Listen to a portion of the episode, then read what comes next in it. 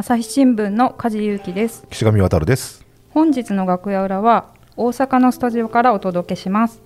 コンテンツ編成本部の坂本照明デスクをお招きしています。よろしくお願いします。よろしくお願いします。坂本です。坂本さんといえばあのニュース深掘りのディープ日本史シリーズ第1弾大津事件の回で MC デビューをされましたね。はい。あのデビューさせてもらいました。あの大津事件というまあちょっとマニアックなちょっと印象もある事件ですけれどもあのこれについてこうたっぷりとあの大津市歴史博物館の学芸員の方と語り合わせていただきまして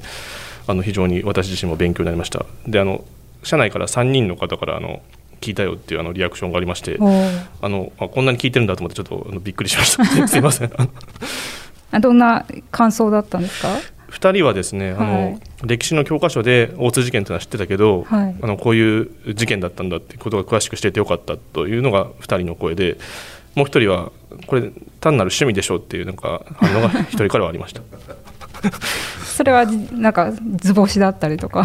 いやまああのこの大津事件っていうのを第1回に持ってくるあたりにちょっとそのマニアックなところが出てるよねと、であのせっかくなったら私もその大津事件あのすごく興味があるしあの深掘りしてみたいと思ってたんで1回目だったらこの大津事件だなと思ってたらちょうど今年が事件から130年っていうあの区切りの年だったことが分かって これはもう偶然ではないなと。もうやるしかないってことで、130年がありきじゃないんですねそれね。違う違う、あの130年じゃねえかと思ってですね あので、まあ、大津市の歴史博物館のホームページ見たら130年を記念した特別展示もやっててもうこれは風が向いてきたと思って。であの本当はちょっと私人前出るのすごく苦手なんですけどもうこれは私にディープ日本シリーズをやれっていうことだなと思ってあの、はい、やらせていただきました。いやすごい巡り合わせがあったということで、はい、感動的でした、はい私も展示品はあの見たんですけれども、はい、あの箱ぼれのあるサーベルですとかそうですね、はい、すごくあの目の前にしてこう歴史を感じた瞬間でしたね。はい。私も初めて見ました、はい、あのえっとなんか長ドスみたいななんかあのサーベル すごい迫力でしたね。はい、そうです、ね、あんなの当時の警察官みんな持ってたってことなんですよねだからね。いや中身があの日本刀だったっていうのを初めて知ってあの旧侍士族があの警察官になってたケースが多いっていうんでやっぱあの侍にとってやっぱ使いやすいのは日本刀だと。あの外見から見るとあの洋風のサーベルなんですけど中身は日本刀だっていうのが、うん、なんかほら当時の近代日本の姿をなんか象徴するようななんか、ね、刀だなと思いませんでした？思いました。私あのフェンシングをやっていて実際にあのサーベルとかも間近で見てたんですけど全然違うということであのもう本当に日本刀ですよね。なんかもっと細い剣みたいなのを想像したんですけど、うん。あね、あれで切りかかられたらそれは命の危険を感じるなと思って、うん、あのニコライ皇太子もその日の日記にあの今日自分が命を保っているのは本当にもうあらゆる幸運の結果だっていうようなことを書き残してて、うん、まあ、あの怪我自体はそんな大したことなかったんですけど、まあ、本当にあの刀で切りかかられたら本当にそう思っても思うだろうなっていうのは本当に思いましたね。そうですね。普段ロシアで使うの違うわけですもんねだからね。まあそれは分からないですけど。まあそんな坂本さんですが、あのまず自己紹介をあのしていただけますか？はい、あの私えっとコンテンツ編成本部の次長ということで、普段仕事としてはあの朝日新聞デジタルのあのデスクの一人をしています。朝日新聞デジタルの,、まあ、あのトップページに載せるニュース、まあ、どれをトップ項目に置こうかとかですねどのニュースを一番に押していこうかとかですねそういったようなことをあのチームのみんなと考えながらあ当番についた日は考えたりしててそれ以外の日はあの今話をしてもらってるあの梶さんや岸上さんと一緒に、まあ、例えばこうしたポッドキャストの収録ですとか企画ですとかそういったようなことも考えながら仕事してます。はいあの会社に入った年ですとか、はい、あの勤務された場所なんかは、はい、あの1999年に朝日新聞に入りまして島根県と京都での勤務を経て、えー、その後大阪の社会部というところに来ましてですね。でそこでまああの事件取材をしたりとかですね裁判の担当をしたりですとか教育の担当をしてたちょっと時期もあったりしたんですけども2012年から14年まではあの ABC 朝日放送に2年間の特別に派遣されてそこでテレビの仕事の勉強をしたりとかっていうのこともありましてで直近はあの神戸総局のデスクという仕事をしていまして、えー、去年の秋から今の仕事をしています。はい、あのそう坂本さんの最初の印象って僕金沢にいた時に、はい、裁判のお手伝いかなんかで、はい、あそこあの高裁の支部があるんですけど、はい、それなんか大きめの裁判があって、そこでこうであの出張して来られていて、はい、まあ、そう勇敢の後半間際に、すごいバチバチバチバチこう原稿の直しを入れてたという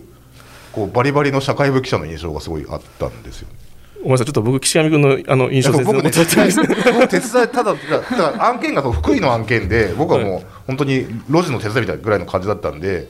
全く多分接点なかったと思うんですけど、まあ、そんなこう社会部バリバリの坂本さんがこう、うん、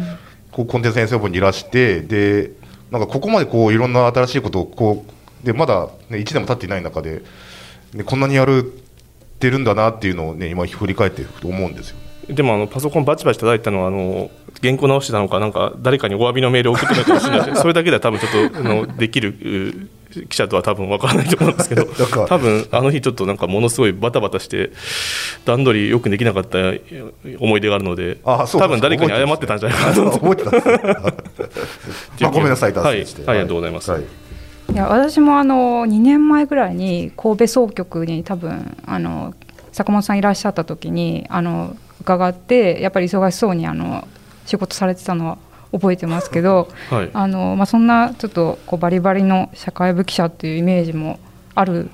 坂本さんですけどあのすごい守備範囲が広いっていうふうにお伺いしててあの、まあ、この大津事件もそうですけど、はい、歴史がお好きだとい。うことで、はい、そこをちょっと深掘りしていきたいなと思っています。はい、あの何歳頃からあのそもそもこう歴史って好きになったんですか？いやもともと歴史ってものすごく苦手なあの教科というか分野だったんあの覚えなくちゃいけないこといっぱいあるじゃないですか。そうですね。人の名前とかは覚えられないし今でもちょっと僕人の名前覚えるの苦手なんですけど。そうかもしれない。そうですね。であの日本史ってちょっと敬遠したんですけど、まあ、あの実はですねこの今日も持ってきたんですけどこの源太郎さんという人のあの書いてる歴史漫画で「あの風雲児たち」っていうのがあってですね。これちょっと偶然のことにこれあの目に留まってですね、うん読んでるうちにちょっと非常に歴史って面白いなと思ってあの興味持つようになったわけなんですよね。この「不運児たち」っていうシリーズはあの、まあ、幕末を描く漫画なんですけど、まあ、幕末を描くためにはその前段階として、まずその関ヶ原の戦い以降の江戸時代をまずちゃんと理解しないと、本当の幕末に起きたことを理解できないっていう考えのもとで、はあなるほどまあ、前編というかですねそのその前提編としてあのまず関ヶ原の戦いから江戸時代を描くのがまず20巻もあるわけ。で す前提、ね、長いですね。前振りなんですねそこ、ね、ようやく幕末編、まあ、本編に入ったと思ったらもう今30何巻までも来ててまだですねちょっとあのそうなんです。あのまだクライマックスが 来てないんですけどちょっと今の作者の方が体調崩されて今若干救済中なんですけど今そんな状況ですね。この漫画だから結局私にその歴史好きのまあ扉を開いてくれたということになるんだと思います。なんか片岡愛之助さんが今あのそうなんです見えるんですけどお名前が。そうなんです。歌舞伎俳優の片岡愛之助さんがこれ帯に唯一にして最高の作品漫画界の歌舞伎もの長編歴史大河ギャグコミックここに極まれりっていう帯にあのコメント寄せててあの片岡愛之助さんが実はあの主演されてあの NHK であのドラマ化されたんですよね。この風雲児たちの。えっと何でしたっけ、えっと、解体新書が出版されるまでのドラマをまあえっと、スピンオフというか抜き出した形でドラマ化されたのがこれがいつでしたかね？去年のお正月だったかもしれないんですけど。あったかもしれない、はい、そのに出演された多分ご縁だと思うんですけどまさにこの通り唯一にして最高の作品と私も思いますね。はい、なんかこうお気に入りのシーンですとか、人物なんて紹介してもらったり、ああそうですね。あの今あの解体新書の話が出たのであのその話をすると、まあ、杉田玄白と前野良沢の2人が、まあ、あの中心になってあの解体新書の翻訳と出版を進めたんですけども、まあ、ここに至るドラマ誠にあのおなんていうんですかね笑いあり涙ありでものすごく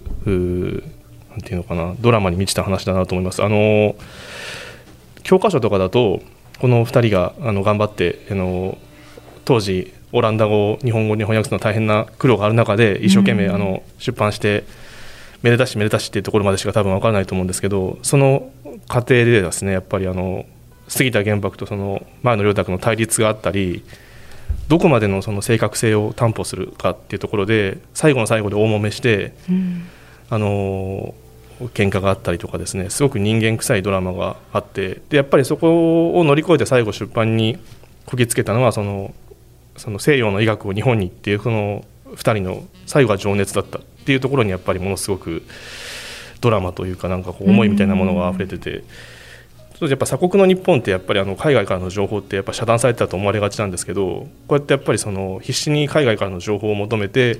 知識を開き、えー、人々のために、えー、っていうふうな情熱で動いた人たちが少なからずいるそういう人たちにやっぱりもっともっと目を向けるべきだしだから鎖国の日本で、えー、世界に閉じられてたっていうイメージだけで語ってしまったらそういうところにやっぱり目を向けられないんじゃないかなと思ってですね、うん、だからいろんな目を持って歴史を見るってことの大事さってことを、まあ、すごくディティールが豊かな漫画なんでですね。そういうこともなんか感じたりもしましたですよね。うん、なんかそういう歴史上の人物の体温みたいなのが感じられるとこう覚えな自然と覚えていくというかあの名前とか文字だけじゃない魅力みたいなの聞いてて思いました、ね、名前を私がその覚えられないのも結局人に興味がなかったからってね一人一人の人生が見えてきて、はい、どんな気持ちでどんな思いでその時代を生きてたかっていうその部分が見えてくれば、うん、自然とその人に名前がついてくる。なるほど。でその人が僕の中に住むようになってくる。で、えー、その人があある種僕の考え方とか生き方みたいなところで示唆を与えてくれる存在になってくるわけで、うん、その知識を知識として埋め込もうとするから覚えられないわけでこうしてこうなんかこう心の金銭に触れるような形で歴史を学ぶことができれば、うん、自然になんかこう溶け込んでくるみたいな部分があるのかなと思いました。なるほど、なんかちょっと違うんですけど私も結構その動画で歴史解説なんかを聞くのも、はい、あとポッドキャストでもそうですけど、はい、好きで、まあ、例えばそのこの人はこういう性格だったとか、はい、まあ、例えば奥さんをすごい大事にしたとかそういうエピソードを聞くとやっぱりこう親しみを、まあ、持てるようになって、あのあと歴史がやっぱ流れとして少しずつ分かっていくというかあの点と点が線につながるみたいな面白さは。あるなって思いましたあもうちょっと前に、そうそうそう中村編集委員が二徳天皇のねそうあの人柄の話されてましたよねはいいや、うん、その通りです。今、あの本当、梶さんが言ったことがすべてでも、僕の言うことなくなったんで、これで終わっていいですか？ダメです。いやいやいや、もっと。こっちは聞きたいこと山ほどあるんですよ。はい。はい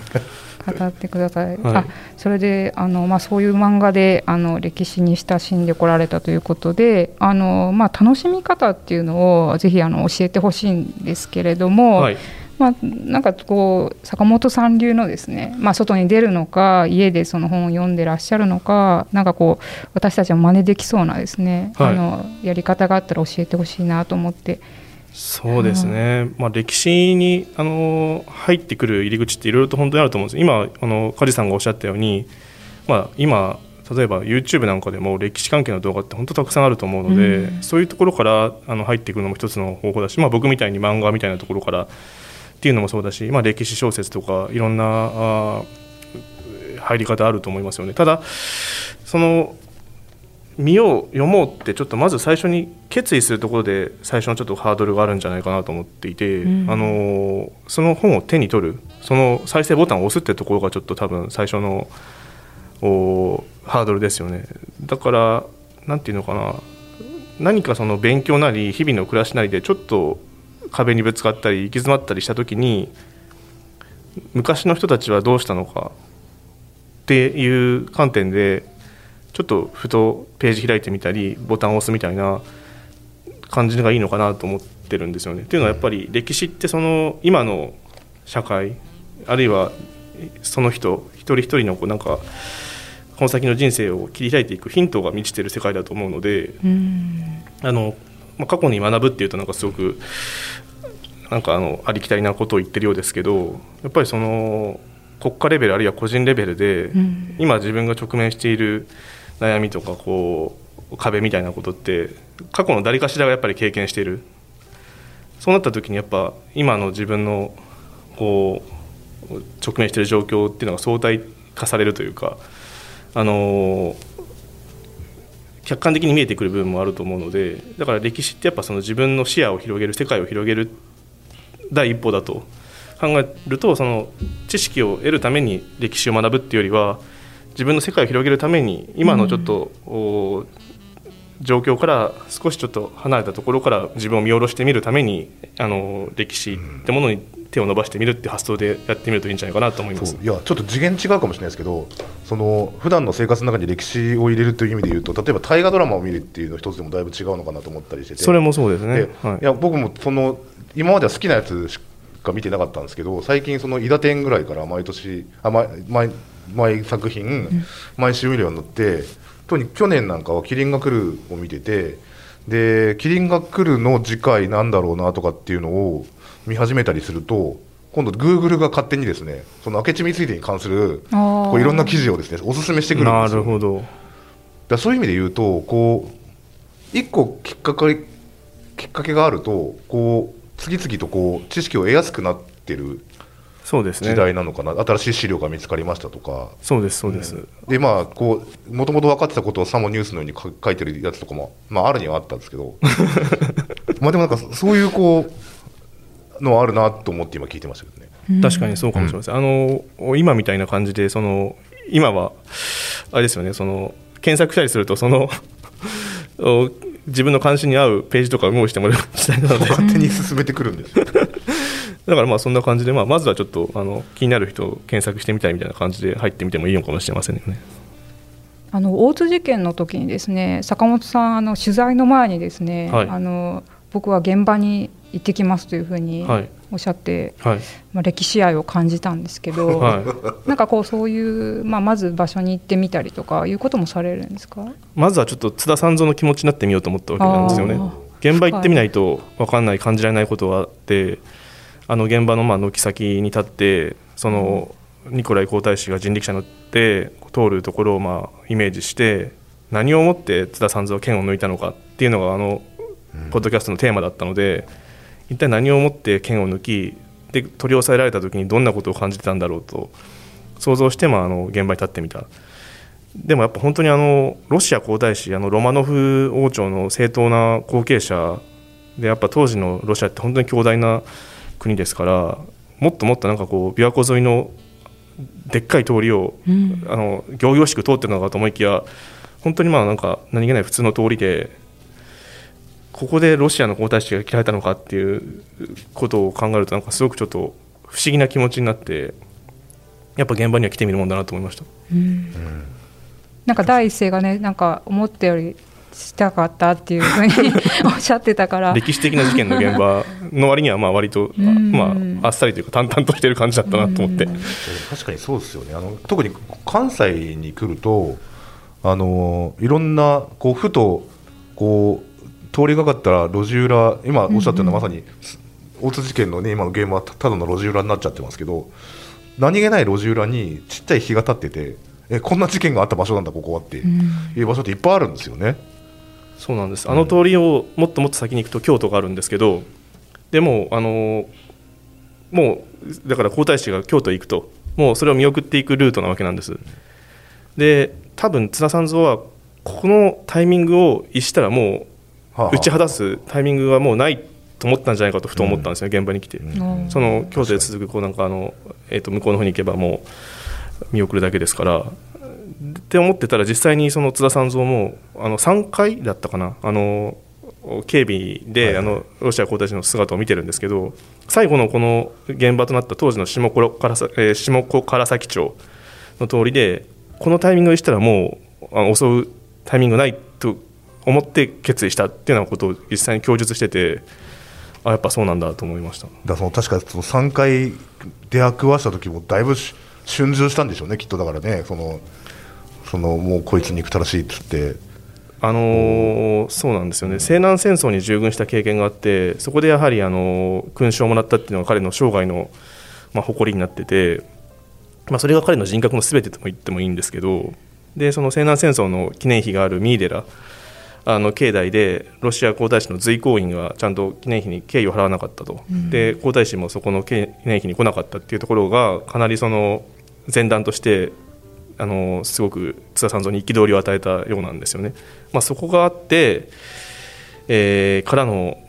5月11日の事件っていうことを考えるとあの、まあ、結構だから津田さんの中ではもうあのこの日この時にも事件を起こすしかなかったっていう津田さんの中では多分あったと思うんですよね。まあ、そういうこともやっぱ現場に行ってみてやっぱ感じられることというか。なるほど。なんかこう取材というかその収録でもあの、ね、あの大津事件の本を片手にこうお話しされてたのが印象的で、はい、あのでもそのもともとの蔵書だったっていう話も聞いてて、はい、こう歴史の本なんかもたくさん持ってらっしゃるあの読んでらっしゃるのかなと思ったんですけど、はい、あのすごいかさばります、ね、すごい。はいあの引っ越しの時に結構なんかあの古本屋さんに売ったりしてるんですけどそれでも結構なってやっぱ本って重いなって思いました。いややっぱデジタルの方にはやっぱ映らん。デジタルだとですね、ん、なんか途中でちょっと、まあ、読まないというかあの途中でなんかこう目が疲れちゃうんですよね。あのブルーライトが。確かに。なんか他のところに目移りしちゃいますよね。そうなんですよ、ね、リンクとか途中挟まってたりするから。そうなんですよ、うん、やっぱちょっと僕は紙の本派ですね。あの大津事件の本もあの収録の参考にしようと思って読み返したんですけど要所だけ読もうと思ったら最初から最後まで全部読んでしまって おかげで仕事が滞ったっていう感じでしたけど。なるほど。なんかお仕事の取材でこう歴史と関わったエピソードなんかもあったら教えてほしいんですけど。あの考古学担当みたいなことを地方総局の時にやったりしたこともあるんですけどやっぱりあの僕は結局その趣味で歴史好きなだけなので本当にアカデミズムの世界で本当にもう1ミリ単位の正確性を求める方々にちょっと取材するのは単なる歴史好きのノリではちょっとダメだっていうふうに思ってですね、うん、仕事にはちょっとしたくないなと思いました。あの趣味としてあの外野からちょっとこうね関わるぐらいがいいですねっていうのをちょっと思いました。あの仕事ってやっぱりあの責任が伴うし、うん、で生実家こうなんかこっちがこうでしょああでしょって仮説を立ててこう聞くとなんかこう逆に違う方向行ってしまうというかだからまあちょっとどっちかっていうと、まあ、趣味の領域にとどめておきたいなと まあ思いましたね。なんかちょっとこう書くのとはまた違うっていう感じなんですね。そうですね。でもまあなんだかんだ言ってあの近現代の出来事とか歴史とかを捉えて仕事あの企画とかを立てるのは好きなので、うん、まあ、なんだかんだでやってますけどねそれでもね。うん、あの直近ですと,、えっと2019年に私神戸総局のデスクだった時に兵庫時空旅行っていう新年企画をやりましてちょっとできればあの朝日新聞デジタルにも残ってるのであの検索してもらいたいんですけど現代の記者があらゆる時代にこうトリップしてあのそこの時代の人と対話するっていう企画をやったんですよ連載で。読んでないと思いますけど、はい、すみません。あのこの後すぐに。いやあのごめんなさいあの検索を。縄文時代、平安時代、うん、えー、それから、えー、ごめんなさい今すぐちょっと思い出せないんですけど、えっと少なくとも明治時代、えー、みたいな感じでちょっと各時代ごとにあの神戸総局の記者を一人ずつ潜入させてその時代の人とあの会話する。そういう企画です。あの現代からあ近代からだんだん遡っていって最後縄文時代で終わったんですけどあの一発目はだからその旧東海道線あのが東京から神戸まで全部通じた、うん、あの明治二十何年だかの列車の中にあの神戸総局の1年生の記者に潜入してもらって当時の乗客と会話をしてもらうっていう、えー、パターンでした。あのあくまでこっちはそのえっと、2019年から来てる体なんですけど、まあ、意外と話が噛み合って最後はちょっと割と深い話で終わるみたいな。そんなちょっとトーンで5回連載したんですけどだから歴史と今が対話する面白さっていうのは僕はあると思っててですね。何て言うのかな。あのさっきもちょっと言いましたけどその大昔のことだと思ってた出来事に意外と今と同じ現象があったり昔の人が今と同じようなことで悩んでたり。で歴史は繰り返すじゃないですけどこう過去の日本人や日本が経験したことっていうところにやっぱりそのこれからのヒントとか個人の生き方レベルでもそうだし国家レベルでもいろんなヒントがあると思っててそういうのをまあ探し出す企画としてそういう旅をちょっとしませんかっていうことでその企画を立てたんですけど実際面白かったです。あの僕は原稿を受け取る側だったんであの僕が取材したわけじゃないんですけどいろんな歴史書とかあの図鑑とかあらゆる本を記者が読み込んできて、でその話 設定自体は